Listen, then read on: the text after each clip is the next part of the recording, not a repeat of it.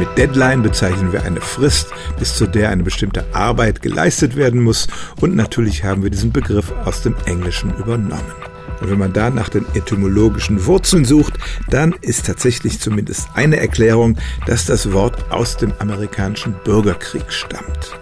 Beide Kriegsparteien nahmen damals Kriegsgefangene und in einem besonders brutalen Gefängnis in den Südstaaten gab es tatsächlich eine solche Deadline. Innerhalb der Umfriedung dieses Gefängnisses war ein paar Meter von der Wand eine Art Geländer aufgebaut. Das sollte die Gefangenen davon abhalten, über die Mauer oder den Zaun zu klettern.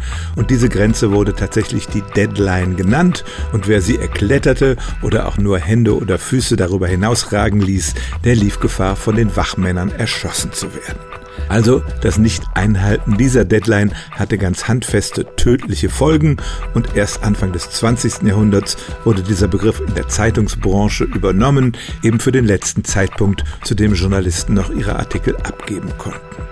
Im Deutschen gibt es den ähnlich brutalen Begriff der Galgenfrist, aber woher der kommt, das können wir ein anderes Mal untersuchen.